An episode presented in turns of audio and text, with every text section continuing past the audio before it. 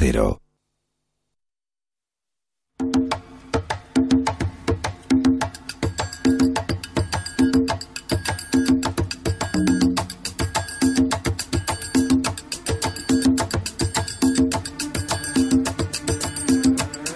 Gelo, de 3 a 7 en Onda Cero, con Julia Otero. Bueno, los viernes a esta hora con mucha más gente. Aquí somos...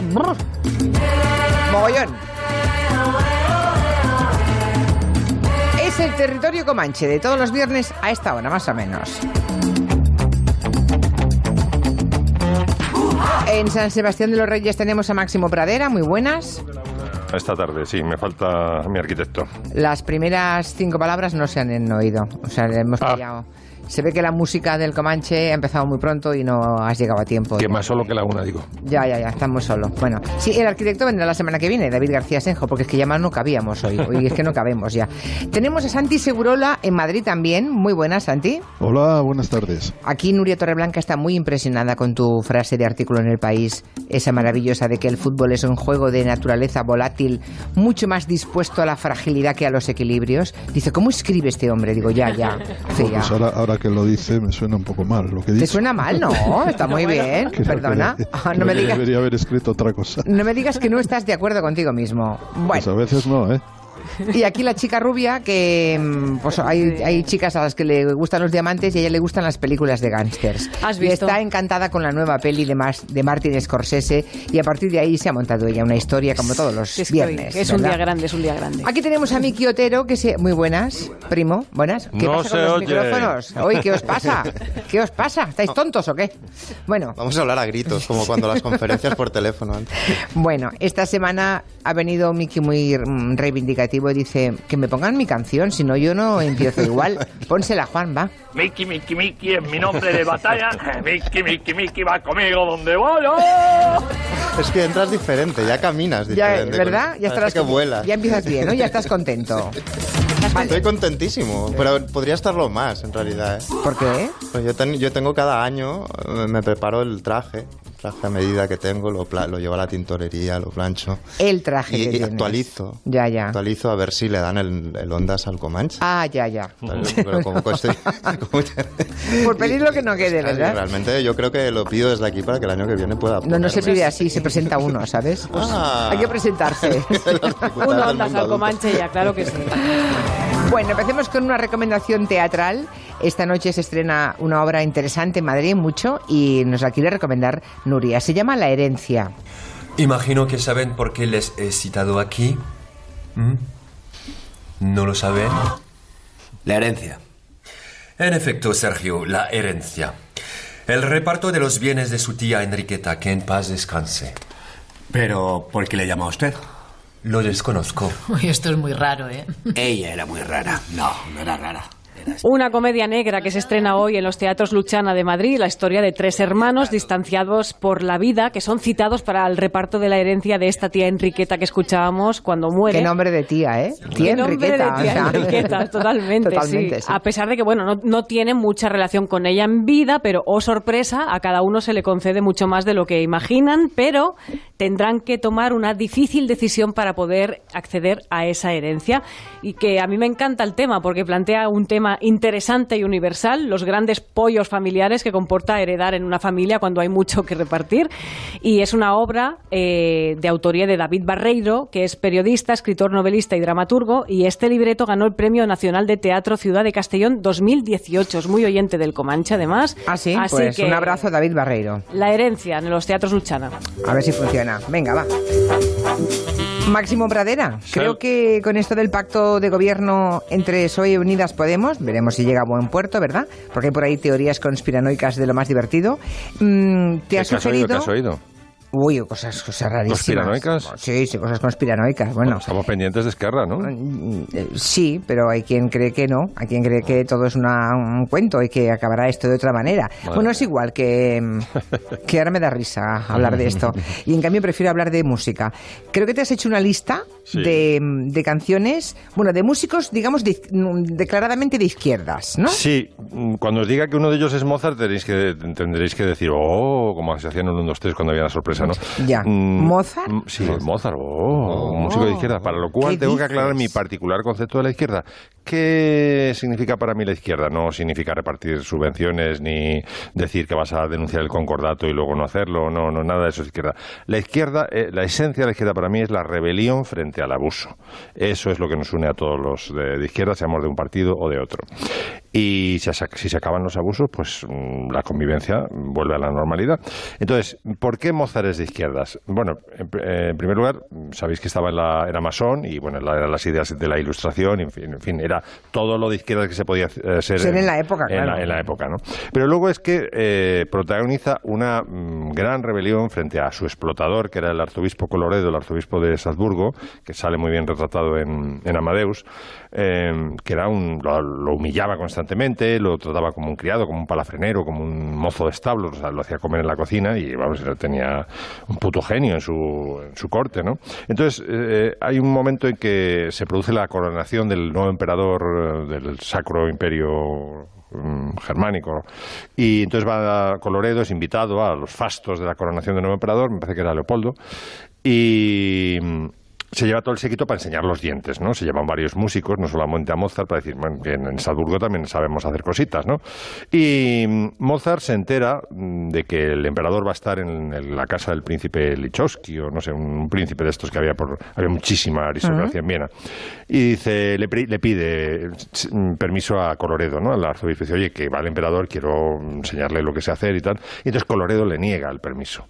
Eh, Lo quería, lo quería en la cocina. lo vamos, sí, que lo, que- la lo que, cocina. Lo quería, eh, efectivamente, lo quería humillar. Entonces monta en cólera y lo manda a la mierda directamente. Entonces el- la mano derecha de Coloredo, que estaba ahí en los aposentos, saca a Mozart mm, a las bravas, le da una patada en el culo, literalmente, porque eso está en todas las biografías, y se acabó.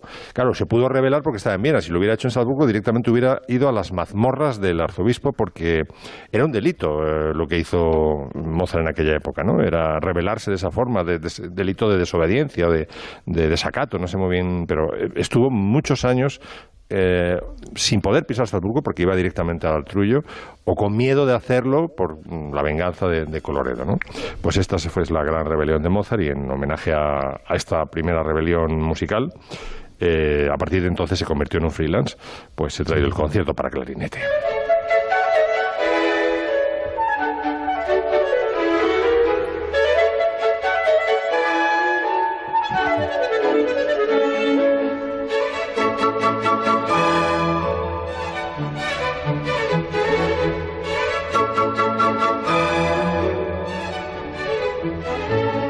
Bueno, no sé si estáis de acuerdo conmigo en las tres canciones más importantes de la rebelión, en esta rebelión frente al abuso, pues la rebelión frente al franquismo. Eh, las, las más, eh, a lo mejor no las mejores, pero digamos las más simbólicas para mí son Los dos gallos a, a comienzos de los 60 de Chicho Sánchez Ferlosio, A galopar en el año 69 de Paco Ibáñez y luego yo creo que La estaca eh, a comienzos de los 70, ¿no? Pues eso he traído a galopar de este genio llamado A Paco Ibáñez. galopar, a galopar, hasta enterrarlos. Esto es en el. Olimpia, me, me lo he traído porque lo dice en francés que es muy gracioso. C'est au grand galop, au grand galop, jusqu'à les enfouir dans la mer. A galopar, a galopar, hasta enterrarlos en el mar. A galopar, a galopar, hasta enterrarlos en el mar. A corazón suenan, suenan, resuenan las tierras de España en la cerradura. La estaca estaba, no pensaba en esta, pensaba en, en la estaca. Lo que fue la estaca y cuando ahora la cantan, ¿verdad? ¿Cómo nos ha cambiado? ¿Cómo ha cambiado el panorama? Sí, pero ¿Cómo ha cambiado el panorama? ¿no? ¿Cómo ha pervertido? ¿Cómo ha pervertido? Sí, claro, claro. Es que se ha oído la estaca cantar en, en- en montones de estadios de toda España, ¿no? Sí, ahora, ahora se cantan las sedes de Vox.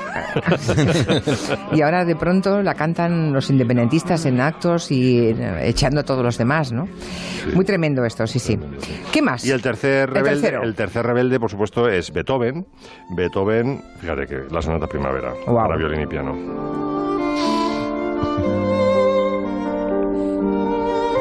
Esta es una de mis preferidas, ¿lo sabías? Sí, por eso la he traído. Ah. No, no, que no es coña. Sí, la, pues la traje hace un año y te, Yo te- dije lo mismo, ¿no? Y te derretiste en Sí, antena. sí, querida es que, me, es que me encanta esta sonata, me encanta. Y te la apuntaste, ¿no, Max? Claro. Es maravillosa.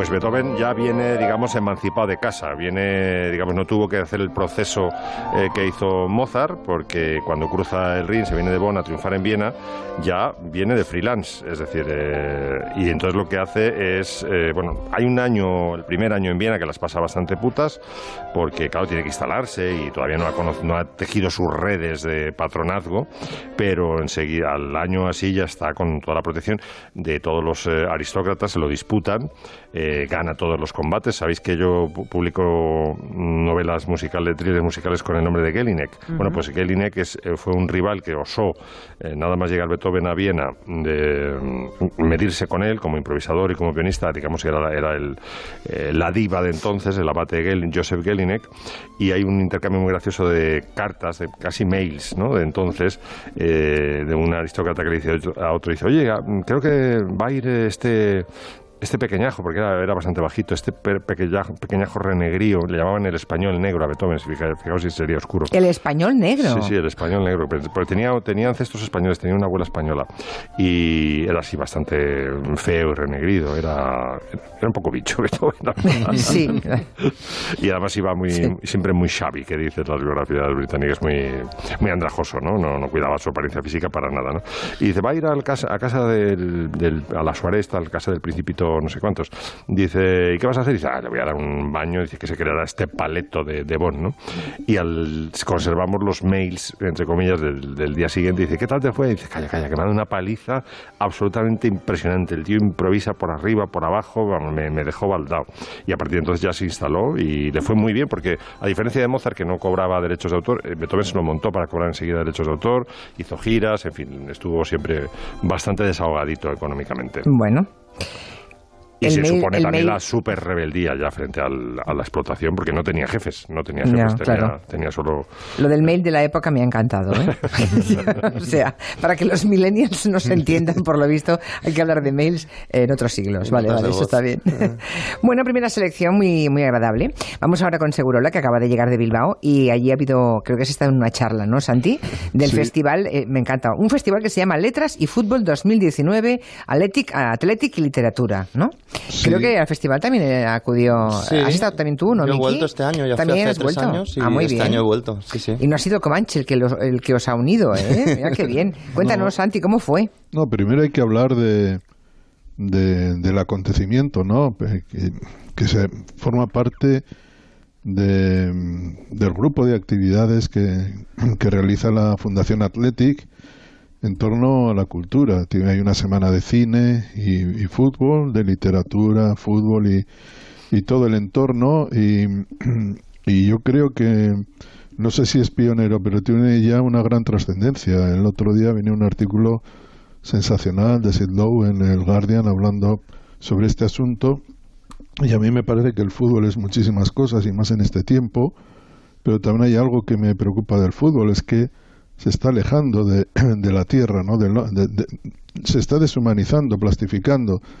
Y creo que el hecho de que un club de fútbol se preocupe también por, por estas cosas, digamos, no- nos acerca a todos, ¿no? Y eso me parece, me parece bien, que no trate a la gente como si solo fuéramos consumidores, figurantes de- del fútbol. Bueno, pues estuvimos hablando allí de, de fútbol y literatura, no sé, Miki hablaría también de sus cuestiones. No sé qué, qué hiciste Sí. tú, Miki, allí. Yo estaba con un, con un eh, escritor mexicano y con otro brasileño que se llama José Roberto Torero, que hizo una especie de cuento infantil eh, que ficcionaba eh, la infancia de Pelé. Que por lo visto después Pelé leyó esta historia, que se titula Una historia de fútbol, está editado aquí en, aquí en España también. Y por lo visto Pelé le, le- se emocionó tanto con ese cuento que procedió a incorporarlo a su biografía. Y entonces ahora explica ese cuento como si fuera su propia infancia. se lo ha inventado. Y al hilo de lo que decía eh, Santi, realmente a mí me parece heroico, sobre todo en estos momentos que se ve- cuestiona pues, cómo funciona el fútbol moderno, qué tipo de acuerdos llegan, qué países celebra sus campeonatos. Me parece heroico cosas como, yo qué sé, como una cosa que pasa ayer en este festival, mm, en parte por la cabezonería de Galder Reguera, que es el que lleva este tipo de cuestiones en la fundación, eh, que era que un jugador del primer equipo, un primer equipo de fútbol de, de España, un jugador que, de- que lee, jugador, vamos, eh, eh, que, que, que, que, que organice, digamos, que este jugador se lee este libro infantil y con el autor que traen desde Brasil y con 40 o 50 chavales. Se monta una charla. Se monta un club de lectura. Esos 50 chavales van a leer toda su vida porque acaban de ver a su ídolo hablando de este cuento con ellos, ¿no? Y no es solo eso, hay un montón de programas que tienen que ver con, bueno, con, con partidos, con presidiarios, con presencia de gente del primer equipo, eh, bueno, un montón de iniciativas que a mí me parecen increíbles por eso, y, y por muy eso te- inéditas. por eso te la fútbol Athletic, español. Santi Segurola. Y yo también, Claro. además, además tienen, Por eso, tienen entre otras muchas cosas, pero O sea, por eso muy Por eso, claro, claro. Santi, además tienen, tienen esta especie de plan en la sombra que es que todos los hijos de los escritores de este país dentro de unos años serán del Athletic, porque cada vez que vamos nos regalan una, una equipación del Athletic para nuestros hijos. Entonces Así ayer que- ya, mm, el mío ya estaba vestido del Athletic por casa. Claro. Digo, dentro de unos años todos, todos los hijos de escritor Bueno, serán del Athletic. Y además es en, en San Mamés, en el nuevo San Mamés, que todavía es en una, una sala, eh, en un espacio que hay eh, al lado de, los graderíos, y es, precioso.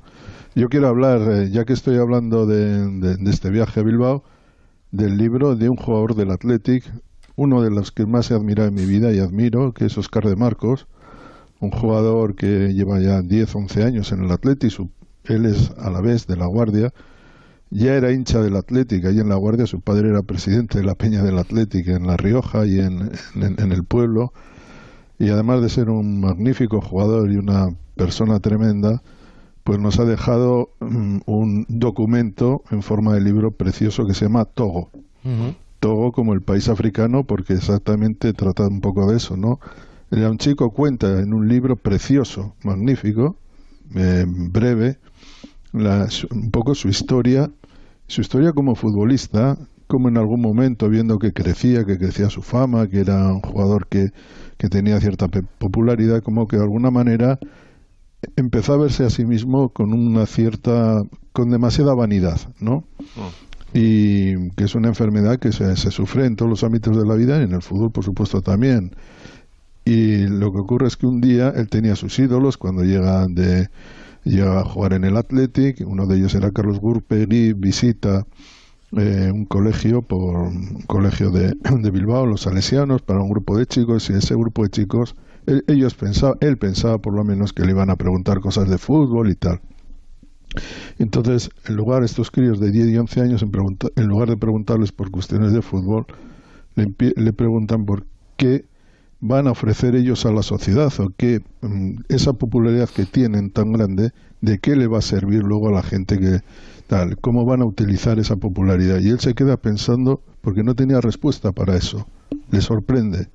Entonces eh, se comunica con, con los rectores de, de- de los salesianos y de alguna manera les pide que si puede intervenir en alguna causa que eh, la orden tenga en algún sitio para ver cuál es su trabajo y tal y eh, esa orden pues le permite visitar Togo un centro de ge- niños desplazados en unas condiciones terribles él acude, visita Togo, se implica con todo aquello y ve cuál es la situación del mundo real, al que tantas veces no estamos, no estamos cercanos, no somos cercanos a lo que ocurre tan cerca, pero que eh, lo vemos lejísimos de nuestras vidas. Y eh, él va contando cómo le afecta eso, cómo le cambia su manera de, de ver la vida, de ver incluso el fútbol. Y desde luego es un relato magnífico y un, rela- un relato esperanzador y además magnífico porque demuestra que en el fútbol, también en- entre los jugadores, que tantas veces incluso los periodistas tratamos con cierto desdén, como si solo fueran eh, oficiantes de algo que nos gusta, hay gente extraordinaria. Yo siempre tengo un gran respeto por los futbolistas, creo que son inteligentísimos. Empezando Y- por Albert Camus, querido Segurola. y- y- pero es que Albert Camus decía que todo lo que había aprendido sobre la vida se lo había enseñado el fútbol, cuando fue portero en, en un En equipo- Orán. en- Ah. en Orán, sí.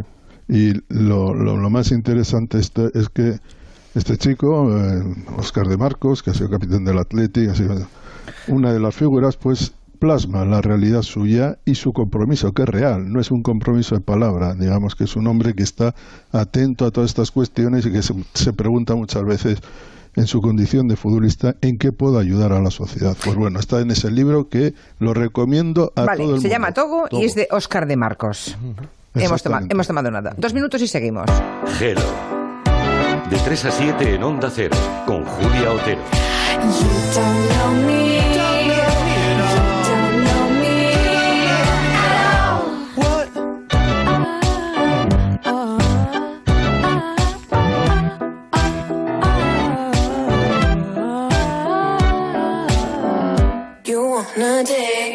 Diez días dura muy poco, pero suficiente como para comprarte un Kia a un precio inigualable.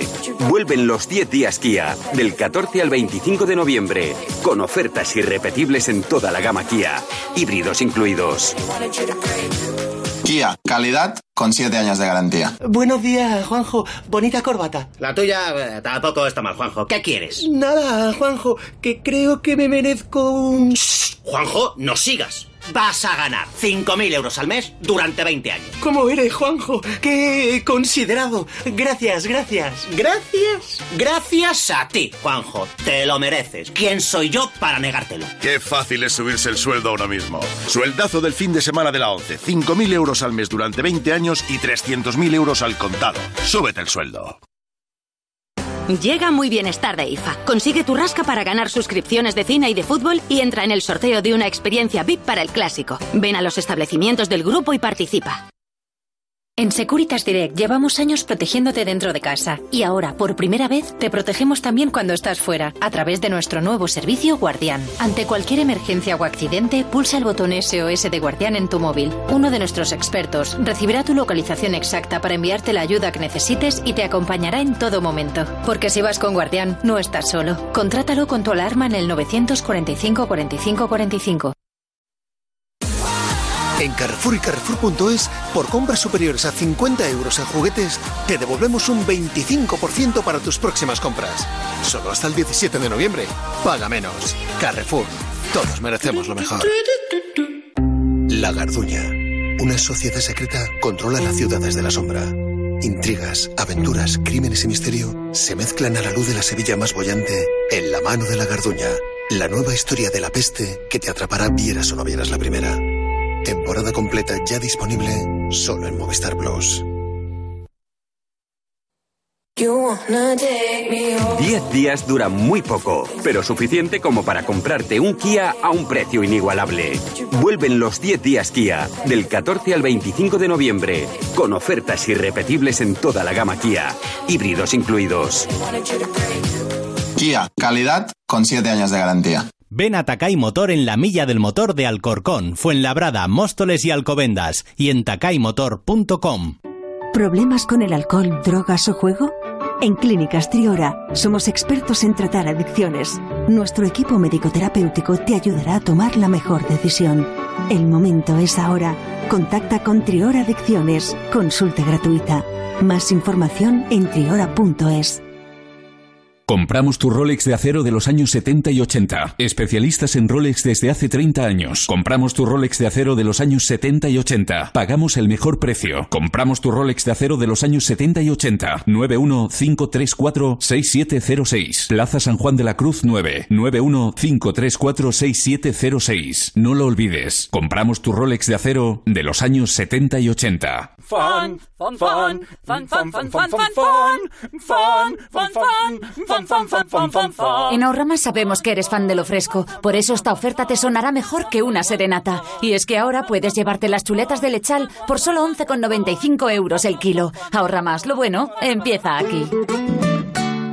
Cierra la boca, aprieta los dientes. ¿Sabes lo importante que es que encaje la mandíbula? Clínica Forex. Especialistas en tu boca. Bruxismo, ortodoncia, apnea del sueño. Clínica Forex. En Embajadores 108. 91 470 25 94. Llama ahora y pide información. 91 470 25 94. Ven a la gran feria del caravaning en Intu Sanadú del 13 al 17 de noviembre en Madrid y disfruta del apasionante mundo de las caravanas, autocaravanas, mobile homes y mucho más. La forma de viajar en libertad. Recuerda del 13 al 17 de noviembre en Intu Sanadú, salida 22 de la A5. Más información en madridcaravaning.com. Mejor vivirlo.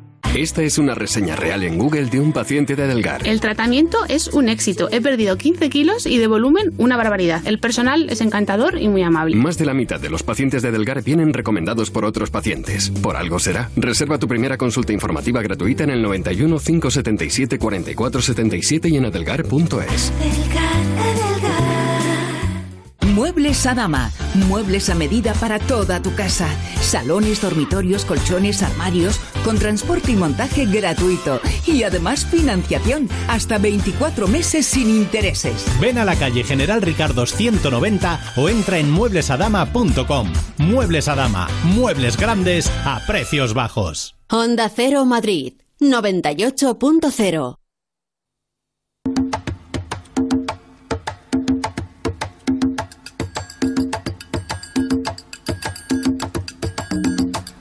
Pues son las 5 y 36 minutos, una menos en Canarias. Es viernes, estamos en el tiempo del Comanche, con Santi Segurola, con Máximo Pradera, con Miki Otero, con Nuria Torreblanca y con todos ustedes que están escribiendo en Twitter. Y ya saben, aunque no lo recuerdo casi nunca al empezar el Comanche, que si quieren comentar alguna cosa al hilo de lo que digan aquí los comancheros, ya saben, 638-442-081, el WhatsApp.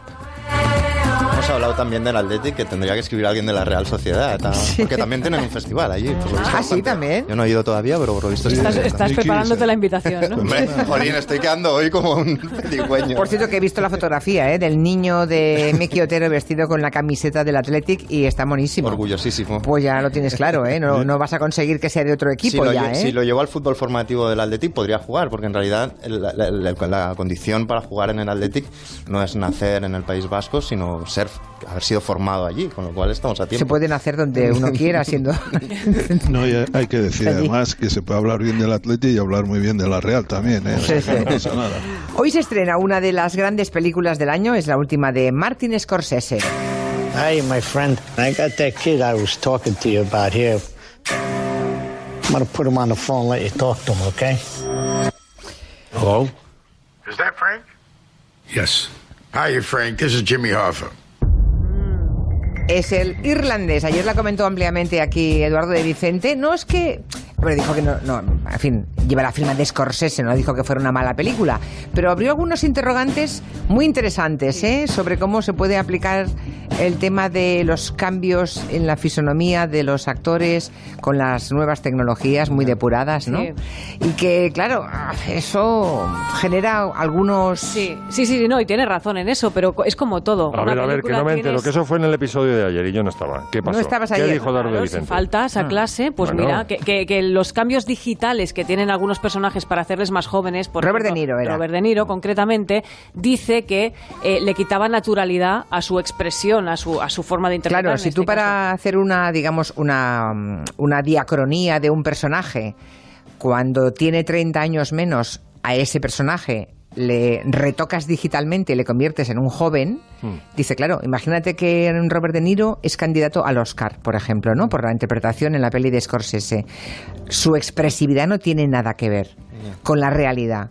Entonces, ¿cómo estás juzgando que es un buen actor, no? Mm, es Y Robert De Niro, es Robert De Niro. Sí, sí, claro, pero no le hemos Sí, visto sí. la película. Yo entendí lo, Sí, los sí. interrogantes que ayer decía Eduardo de Vicente, no, tenía ¿no? razón, tenía razón. Porque en el futuro, se preguntaba aquí Eduardo, ¿por qué no pueden hacer una película, por ejemplo, con Humphrey Bogart digitalmente? Sí. Eh, Bueno, pero- mm, ¿a- ¿Algún día habrá una película con Humphrey Bogart? Por la En que el- pagarán a sus herederos si los tiene y ya está. En el mundo de la, de la música ya se hace a menudo Sí. giras con, Los hologramas. con, con hologramas. Claro, claro. Y es un debate Conciertos, que está, y es un debate que está con los herederos de gente, tipo, yo qué sé. Amy eh, Hay un también. videojuego donde sale Kurt Cobain de Nirvana y de repente ponen a Kurt Cobain cantando a Miley Cyrus o cantando una canción de Disney y los herederos se quejan porque Claro. Que no se está gestionando bien la imagen. Y esto no ha hecho más que empezar, ¿eh? Sí, esto hombre, veremos cosas que aún no tenemos ni en la cabeza como posibilidad. Seremos Pero bueno, todo Nexus 6. Veremos Eh, cosas que mm, vosotros no creeríais. Efectivamente, pero bueno, que lo del irlandés y el estreno le sirve a Nuria Torreblanca Sí. para hacernos un repaso por las grandes pelis de gángsters. ¿Qué pasa? Que hoy se estrena en 45 cines y el 27 de noviembre recordad que la podréis ver a través de Netflix esta película.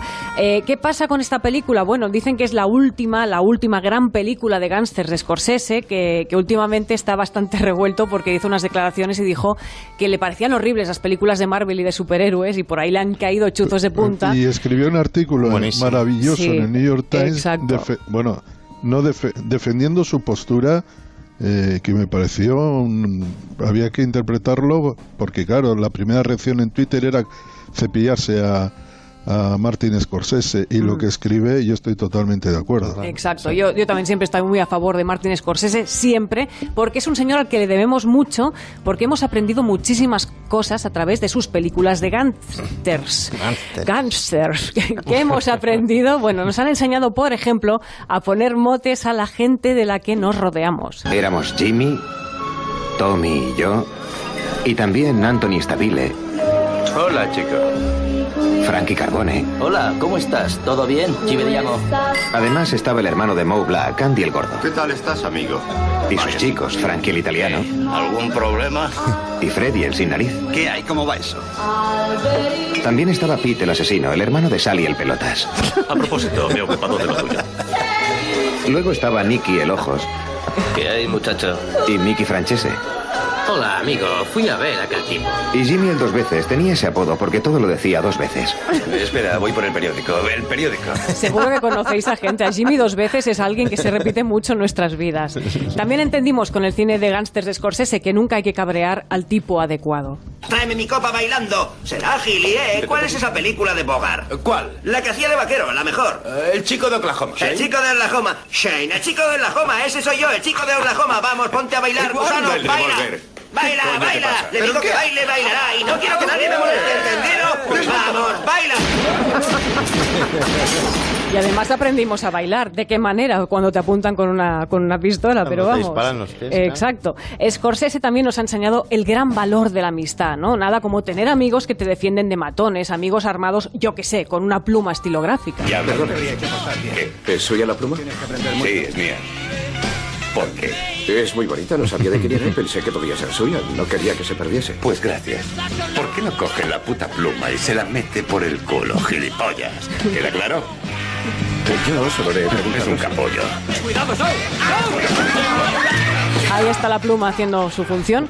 Las películas de Martin Scorsese han hecho mucho por la recuperación de las frases de tradición popular, ¿no? Han incorporado nuevas expresiones a la lengua. Abogado. ¡Abogado! ¿Estás ahí? ¡Abogado! Esta escena es mejor en Sal, gatita, quiero verte la colita. Doblada que en el original. Exacto, sí, por Ricardo Solans, grandísimo actor de doblaje. Y también normalizó esa manía, digo, Martín Scorsese con sus películas, que tenemos algunos de hablar solos, ¿no? Bueno, que sepáis que si habláis solos no pasa nada, solo eres una buena persona que se planta delante del espejo y hablas con él. Oye, que cada uno tenemos nuestras manías. Em, ¿Hablas conmigo? ¿Me lo dices a mí? Dime, ¿es a mí? Entonces, ¿a quién demonios le hablas si no es a mí? Aquí no hay nadie más que yo. Ojo que aquí, por lo visto en, el guion ponía habla con el espejo, es decir, es una improvisación. Es una improvisación de, Robert De Niro. Y para acabar, hemos aprendido la importancia de ser un poquito discretos en esta vida, porque si os da por pegar un palo importante y os persigue la policía, sobre todo, por favor, no os compréis cosas caras, que canta mucho. ¿Por qué me pongo así? Eres un estúpido. Ahí fuera hay un montón de polis. Nos vigilan y tú vas y te compras un coche. Dices que ¿por, qué, me pongo así? a nombre de mi madre. Es un regalo de boda. ¿Qué me importa a nombre de quién esté? ¿Eres idiota? ¿No oíste lo que dije? No debíais comprar nada, sobre todo si era caro, ¿no lo oíste? ¿Pero qué te ocurre? Y si todo os parece un poco irreal, os recuerdo que esto es una ficción y la realidad es mucho peor. Tenemos Gürtel, Joel, Villarejo, o sea que más vale que nos refugiemos en el cine. Gloria, y también nos ha enseñado una cosa, ¿eh? Sí, en las ¿qué películas de gángster. La importancia que tiene la música como elemento esencial del guion. En, en todos estos cortes que has metido, por lo menos en tres o cuatro, vemos que la música hay en un cuando me parece que estás narrando a todos los apodos les están contando a todos los apodos. Ahí están los Rolling Stones. No no eran eh, eran otra pero la música en la, en la en las películas de Scorsese es fundamental. Tengo aquí un oyente que dice, casi me caigo de culo, no puedo creerlo, me estoy pellizcando para creérmelo. ¿Es verdad que alguien ha dicho que se puede hablar bien de la Real Sociedad? Voy a compartir este caso de podcast con todos los realistas porque no me van a creer cuando se lo cuente la gente. Pero, claro que sí. Claro que se lo creen porque hay muchísima gente normal como yo. Claro. Que yo soy un gran admirador de la Real Sociedad, por ejemplo. Ya. Aquí hay un oyente, otro que dice que la frase esa de de abogado. Dice, me la ha fastidiado José Mota porque ya solamente le veo a él.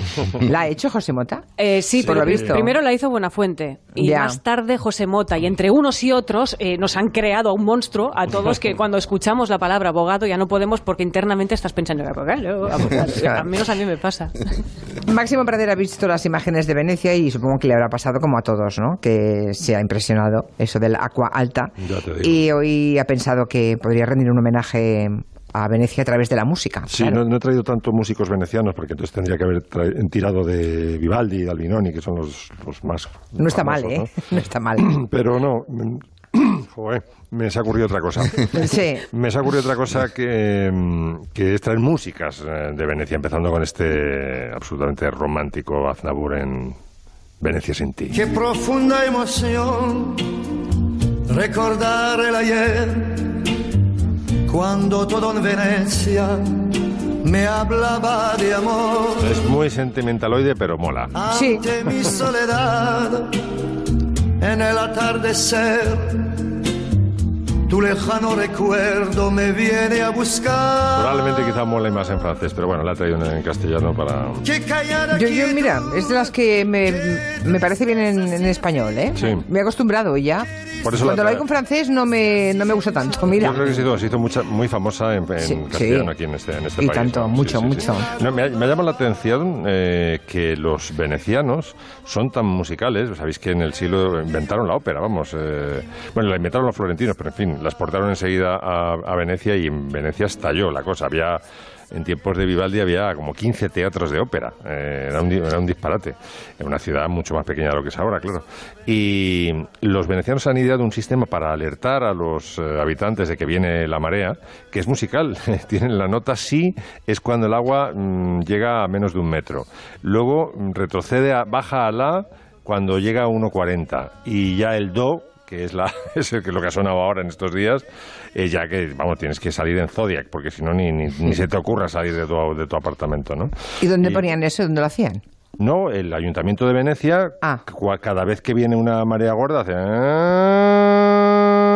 Y nosotros, los, los que están en Venecia, ya tienen el Ya oído... saben, ya saben el oído, ya tiene la acomoda- nota que dan. Vale, claro, vale. acomodar el oído al sí, al la o al do. Es, es- No sé si queda algún veneciano ya por eso, que viva en Venecia, ¿eh? que sí conozca esto, pero en fin. ¿Y ¿Qué, más Quedará es? Dona León, que siempre despotrica a los turistas. Es verdad. ¿Y qué he traído más? ¿Qué he traído más? Pues he traído, por ejemplo, ¿os acordáis de, bueno, la película que dio a conocer a Gustav Mahler?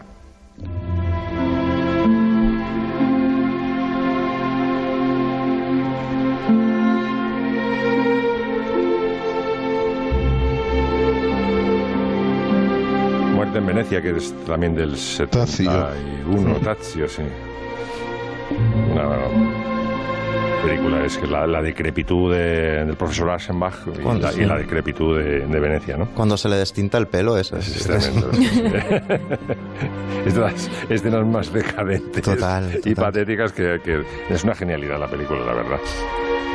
Sí, con ese rescate oportunísimo de Silvana Mangano como la madre de Tazio, tiene muchos, muchos hallazgos, la- una, una luz y una iluminación impresionante. Y luego el acierto impresionante de Visconti de sacar, rescatar a Gustav Mahler y hacerlo conocido en todo el mundo. Yo creo que no lo conocían los musicólogos a Gustav Mahler hasta entonces, ¿no? Y, y, por supuesto Alfonso Guerra, que siempre ha sido un experto. Uy, sí, en Mahler, madre mía, lo puso de moda. Hubo un tiempo que lo puso de moda, porque cuando le preguntaban, eh, siempre decía que su músico de cabecera era, era Mahler. Era un influencer, ¿no? Y- sí, sí, era un gran... influ- Hombre, tú dirás, a finales de los 80, principios de los 90, muy, muy influencer era Alfonso Guerra. Y yo recuerdo que se puso de moda Mahler en aquel momento. Y, sí. y Alfonso, o sea, eh, Visconti lo puso de moda en todo el mundo y en España lo puso de moda. De moda Alfonso Guerra, Alfonso sí. Guerra. Y esta es la música que traje cuando, ¿te acuerdas de lo de Joana Bonet y la apoyatura? Sí. Pues esta es la música que escogí para explicar la apoyatura, porque toda la emotividad de este Sí. está basado en la, en la apoyatura, en, la- en el retraso del placer. Na, na, na, na, estoy todavía reteniendo la resolución, ah, y ya resuelvo. Y está constantemente tirando de ese recurso. Y por último, Y por último, pues otra, una película. Esta es para mí demasiado sentimentaloide, pero la música es muy bonita. Anónimo Veneciano.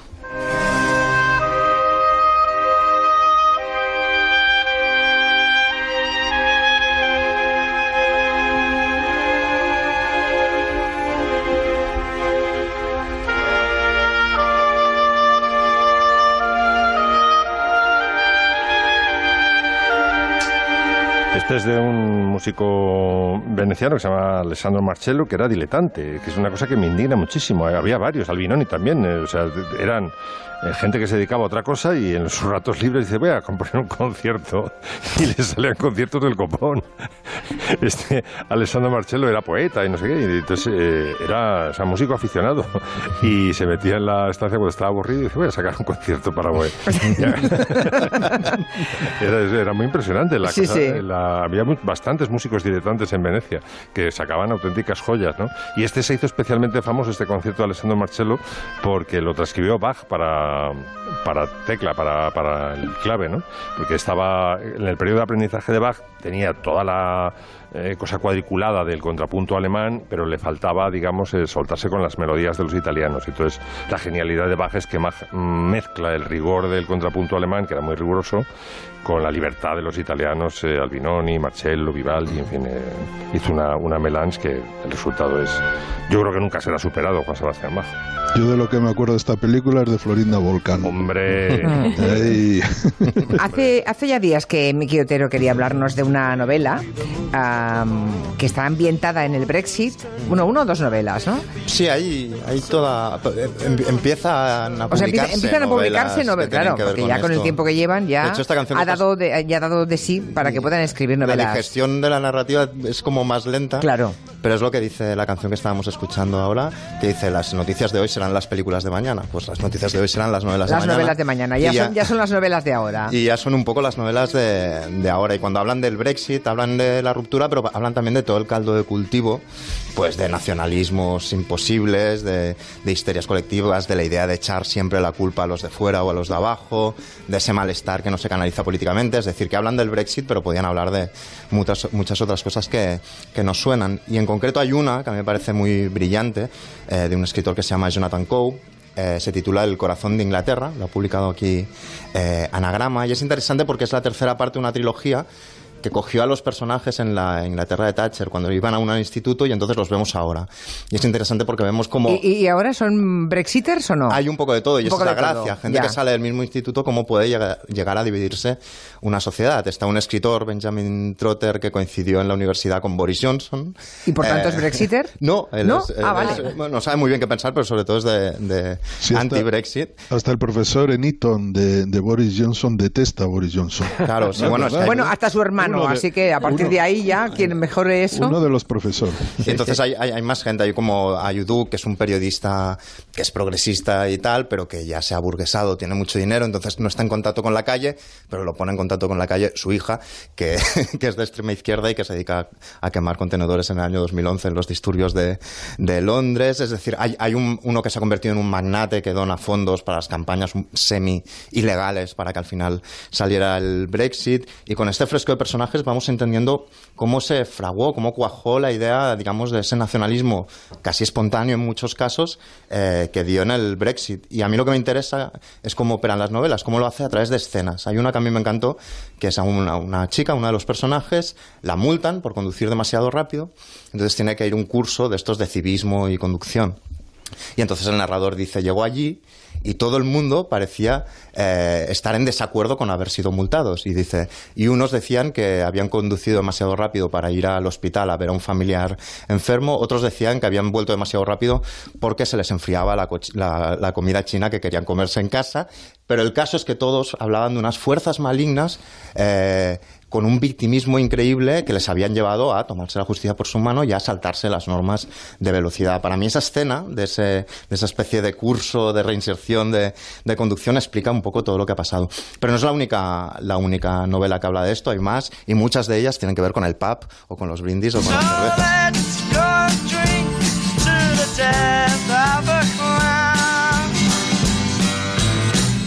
Otra, hay- bueno, hay una que es una serie de Nick Horby, que es el escritor, que explica el Brexit a través del divorcio de una pareja. Entonces, eh, cada capítulo es esta pareja yendo a una agencia, a una consultora matrimonial, una psicóloga que los tiene que ayudar. Entonces, cada capítulo es los 20 minutos que hay antes de la visita con la psicóloga. Ella le va muy bien en la vida y bebe vino blanco. Eh, que es algo muy europeo allí y tal, y el otro es un tío que le gusta mucho la música, se ha quedado en paro, se tomó unas pintas más grandes que su cabeza, eh, y, y pronto vas viendo como a medida que avanza la serie, ella quiere, es anti-Brexit y el otro le va tan mal en la vida que, quiere, que quiere el Brexit, porque de algún modo lo que explican todas estas novelas es que el Brexit y tantas otras cosas no te preguntan si quieres estar en la Unión Europea o fuera. Consiguen que el, tipo, el votante, lo que oiga es eres feliz con tu vida y quien no es feliz acaba, acaba pues, votando. para pirarse. Pues sí, eh, vale en la argumentación para muchas situaciones. aquí, también. Vale para muchas. Vale para aplicar a muchos. Para muchas, sí, sí, a muchos países, a muchos momentos. Sí, hay, hay, hay más. El, mismo Jonathan Coe eh, tiene otra novela, Expo 58, que va de la exposición eh, universal de Bruselas del año 58 y el gobierno de Gran Bretaña entonces no sabía qué pabellón hacer y cómo, cómo conciliar la vieja Inglaterra del pasado, del imperio y tal, con la nueva, lo rural, con lo industrial y tal, hasta que dicen, ¿qué, qué, qué, tenemos en común todos los ingleses? El pub. Entonces todo el pabellón es un pub más inglés que el bombín y el fish and chips, y eso es el consenso. Y es curioso porque Nigel Farage, el líder del, del UKIP, al final hizo toda la campaña de pub en pub, enseñando las pintas de cerveza, y es como lo que los unen. Luego Martin Amis hizo otra novela que es eh, Lionel Asbo, El Estado de Inglaterra, que lo que hace es tratar cómo la clase baja a veces ha votado también a favor del, del Brexit y explica el un personaje. más todavía. Más todavía. Y pone un personaje que es un delincuente, que le molan los pitbulls y que va siempre en chándal, que es un delincuente que le toca la lotería y, y es tan patriota, tan patriota, que dice: Yo le voy a regalar una caja de cerveza a cada soldado inglés destinado en, en Afganistán. Y, le dicen, pero vas a ir a, en la rueda de prensa, y le dicen, pero vas a ir a visitarlos. Y él dice, no, no, yo, ¿cómo voy a salir de Inglaterra? dice, ah, igual voy a Escocia un día o al sitio aquel que se llama Gales, pero, pero no voy a salir nunca, ¿no?